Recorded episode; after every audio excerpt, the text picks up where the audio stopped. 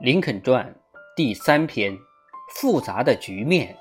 第一章：出战失利。战争开始了。林肯下达命令，召集七万五千名青壮年男子，全国掀起了一股爱国主义的狂潮。成百上千座礼堂和广场举办着盛大的聚会，鼓乐齐鸣，旗帜飘扬。演讲家们在众人面前发表演说，爆竹震天响，男人们放下手中的工作，成群结队地加入军队。十周之后，十九万新兵开始了操练和行军。然而，这些军队该由谁来率领呢？这是林肯面临的一个大难题。当时，军中有个名叫罗伯特。义理的人，是大家公认的军事奇才。他是个南方人，林肯却打算让他担任联邦军的司令。如果李将军接受了这一任命，整个战争将会大不相同。李将军一度对接受任命进行深思熟虑、仔细斟酌，诵读圣经、祈祷、跪拜，在办公室里整夜踱步。想做出一个公正的决断。他对很多问题的看法和林肯很接近，例如，李将军跟林肯一样讨厌奴隶制度，他早就把自己的奴隶释放了。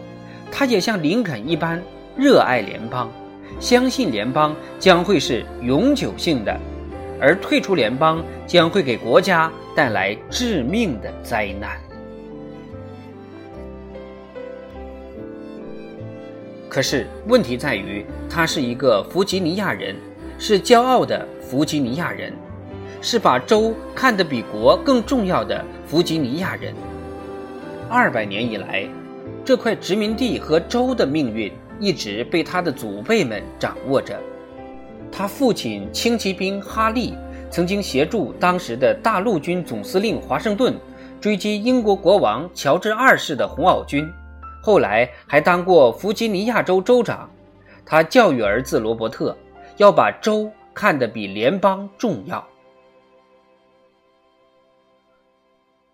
弗吉尼亚州加入南方联邦后，李将军终于下了决定：我不能成为我的亲人和家乡的敌人，家乡的苦难需要我去分担。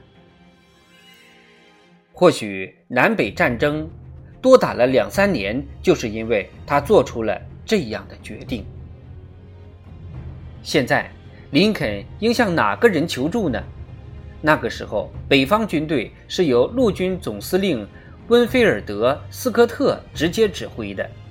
在1812年，斯科特将军曾在伦迪港战役中依靠卓越的战争才能一战成名。可如今已经是一八六一年了。距他成名的那次战役已经相隔了四十九年之久。斯科特将军现在身体已变得很差，思维也变得相当迟钝。他年轻时候那股勇往直前的劲头早已经在他身上消失殆尽了。况且斯科特将军还有严重的脊椎病，他自己说：“近三年以来，我已经不能骑马。”甚至连每次走路也只能走两到三步，并且还伴随着钻心的疼痛。除此以外，将军还有其他的病，水肿病和头疼病。林肯竟然把南北战争的希望寄托在一个早就应该住进医院、让护士看护的老弱病夫的身上。一八六一年四月。林肯政府招募的服役期为三个月的七万五千名士兵，到七月服役期就满了。就这样，到了六月下旬时，北方联军开战，开战的呼声日益高涨。论坛报主编何瑞斯·格里莱在他的报纸社论版头条，每天都用巨大的字母印着。全民呼吁开战，解放李士满的标题。那时，全美商业萧条，所有银行都不敢随便贷款，就是林肯政府借钱，也得支付百分之十二的年利息。焦急不安的情绪弥漫着整个社会，人们随时能听到这样的言论：“喂，听好了，再这样坚持下去毫无用处。我们北方军队不如主动出击，狠狠地打击南方，俘虏李将军，漂亮干净地结束这场肮脏的内战。”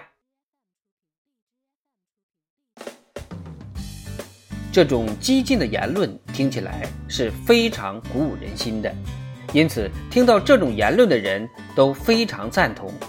可真正的军事专家们心里明白，如果这时北方联邦军队战略准备不够充分的话，那么和南方军队开战只能是一败涂地。但是林肯总统最终还是听从了大多数民众的呼吁，下达了进攻南方联邦的命令。于是，在七月一个晴朗而又炎热的日子，麦克威尔将军率领三万多北方联军对驻扎在弗吉尼亚州布尔西的南方军队发起了进攻。那个时候，在美国还从来没有一个将军指挥过一支如此庞大的军队作战过。很明显，这支看似庞大的军队是一群乌合之众，他们无作战经验。战术训练也不充分，他们中有好几个团的士兵入伍时间还不超过十天，那些人根本不懂得军纪军规。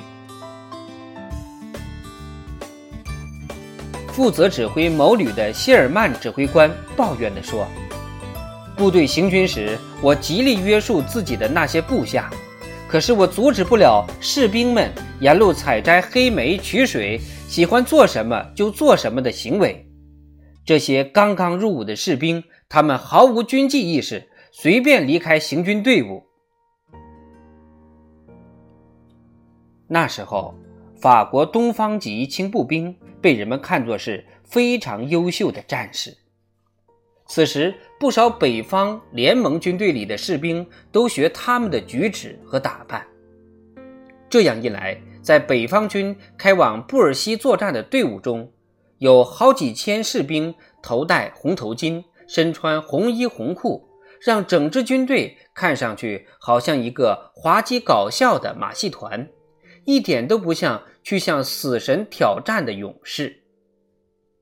甚至还出现好几个头戴丝帽的众议员的官员，坐着自己的马车，携带妻子和爱犬。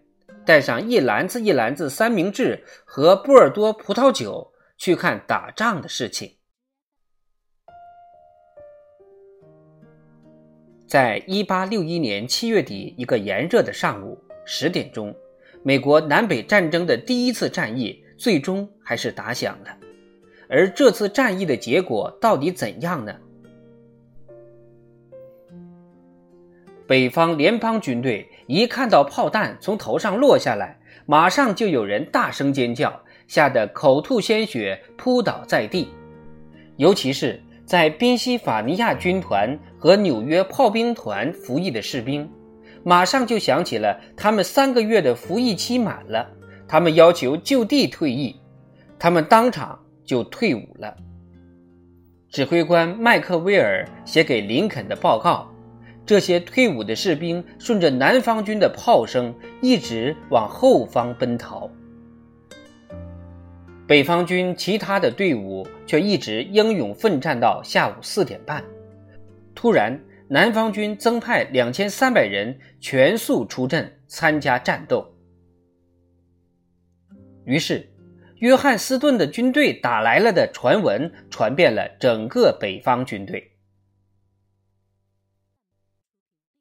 恐慌情绪弥漫了战场上的联邦军队，两千五百名士兵对命令充耳不闻，向四面八方逃散，战场乱成一片。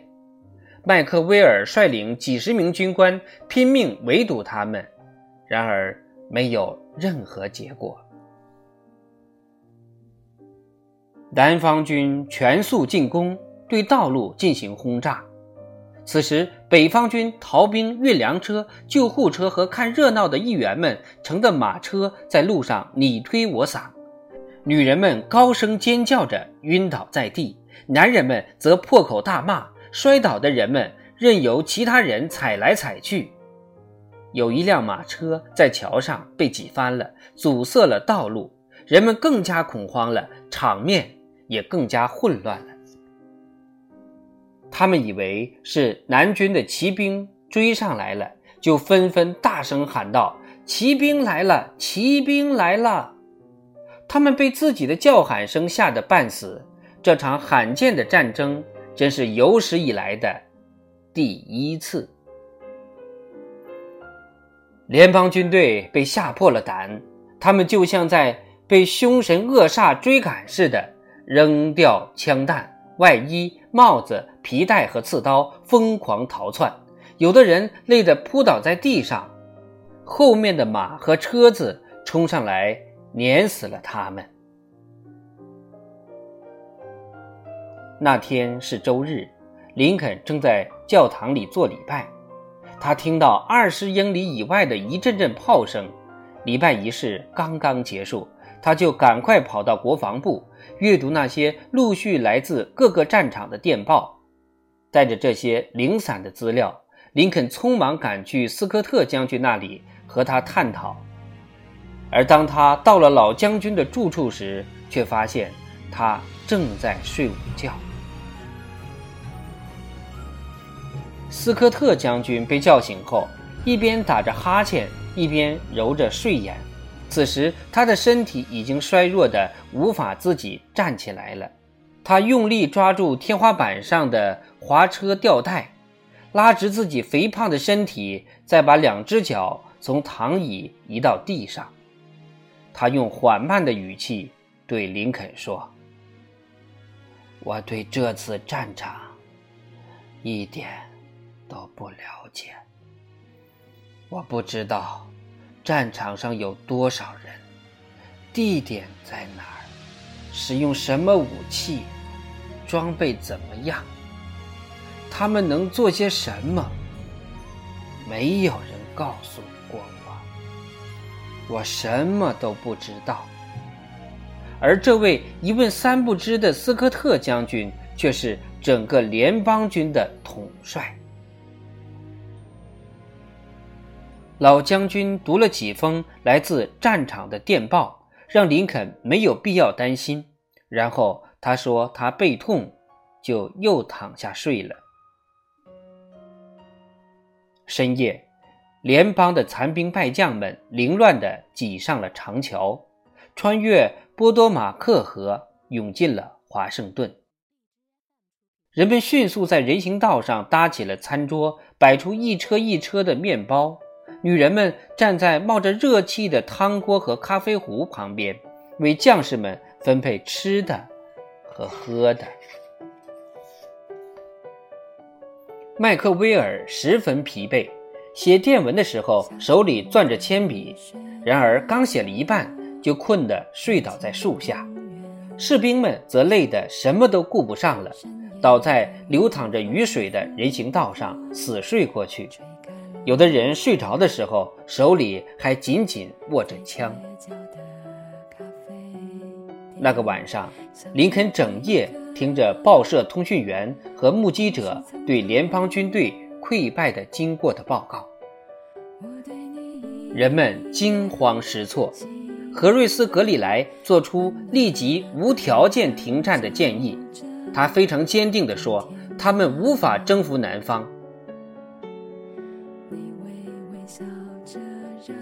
伦敦的银行家们也一致认为，联邦政府肯定会瓦解，因此他们派驻华盛顿的代理人不顾一切地冲进财政部，要求美国政府立即为四万美元的贷款提供抵押物做担保。联邦当局不得不让他星期一再过来，说是或许到时候联邦政府还没倒呢。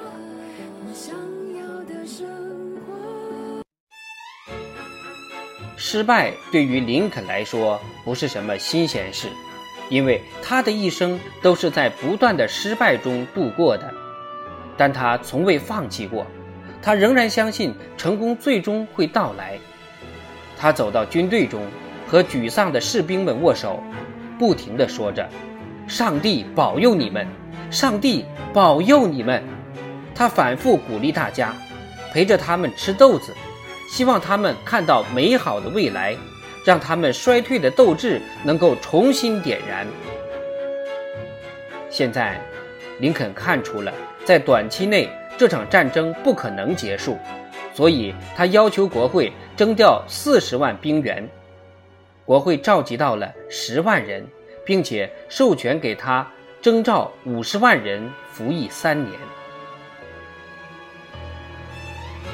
谁能够领导这些士兵呢？是无法走路、下床要拉滑车吊带、打仗时却睡得香甜的斯科特老将军？肯定不行的，他已经没有能力了。此时，一位历史上最令人失望的将军就要登场了。对于林肯新政府来讲，困难并没有结束。甚至才刚刚开始。